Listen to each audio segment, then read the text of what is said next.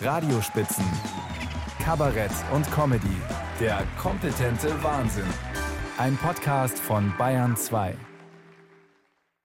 So, liebe Leute, jetzt sag ich Ihnen mal, wen Sie am Sonntag wählen sollen. Also, am besten wählen Sie die Moment, womöglich haben Sie ja schon längst gewählt. Per Briefwahl. Am Ende ist es schon so lange her, dass Sie gar nicht mehr mit hundertprozentiger Sicherheit sagen können, wen Sie überhaupt gewählt haben. Immerhin ist ja mit 15 zur Wahl zugelassenen Parteien die Auswahl beträchtlich. Und wählen ist ja ein gleichsam hoheitlicher Akt. Der Souverän spricht, sogar mit zwei Zungen, äh, zwei Stimmen. Erststimme und Zweitstimme. Kann man dem hohen Anspruch dieses Aktes von daheim aus überhaupt gerecht werden? Wer quatscht da am Ende alles mit und wo wählt man? Angeblich schließen sich Leute ins Klo ein, nur um dem Grundsatz der geheimen Wahl gerecht zu werden. Bei der letzten Kommunalwahl sind da in größeren Städten Leute gnadenlos gescheitert, weil der Wahlzettel bedeutend mehr Quadratmeter gehabt hat als die Toilette. Das könnte bei der Landtagswahl natürlich anders sein, aber man weiß es vorher nicht. Es ist ja eben alles geheim.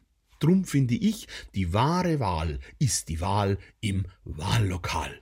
Wenn man wie ich in der alten Schule am Ende noch in seinem ehemaligen Klassenzimmer wählt, mit Wahlkabine, Wahlleiter, einem angebundenen Stift und diesem schulspezifischen Geruch, den man auch Jahrzehnte nach der Schulzeit noch mit Disziplin und Ordnung verbindet, da entsteht automatisch Prüfungsatmosphäre. Jetzt ja keinen Fehler machen. Da ziehen die Wahlkämpfer nochmal vor dem geistigen Auge vorbei, die eigenen Grundsätze klopfen im Oberstübchen an und dann vergibt man selbstbeherrscht seine Stimme. Weg ist sie. Aber man hat ja noch eine.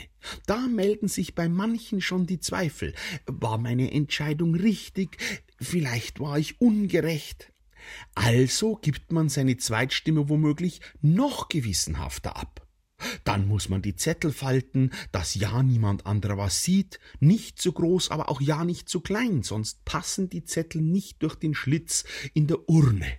Urne, nach wie vor ein ungemein doppeldeutiger Begriff im Zusammenhang mit einer demokratischen Wahl.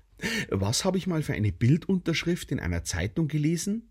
Auf dem Foto waren ältere Leute, die schon vor Öffnung des Wahllokals Schlange standen und drunter war geschrieben Rentner stehen vor der Urne und warten.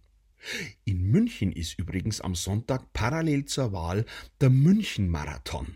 Das erinnert an die Berlin-Wahl 2021. Mal schauen, ob in München genug Stimmzettel da sind. Sonst stehen wir heute nächstes Jahr nochmal an der Urne und warten.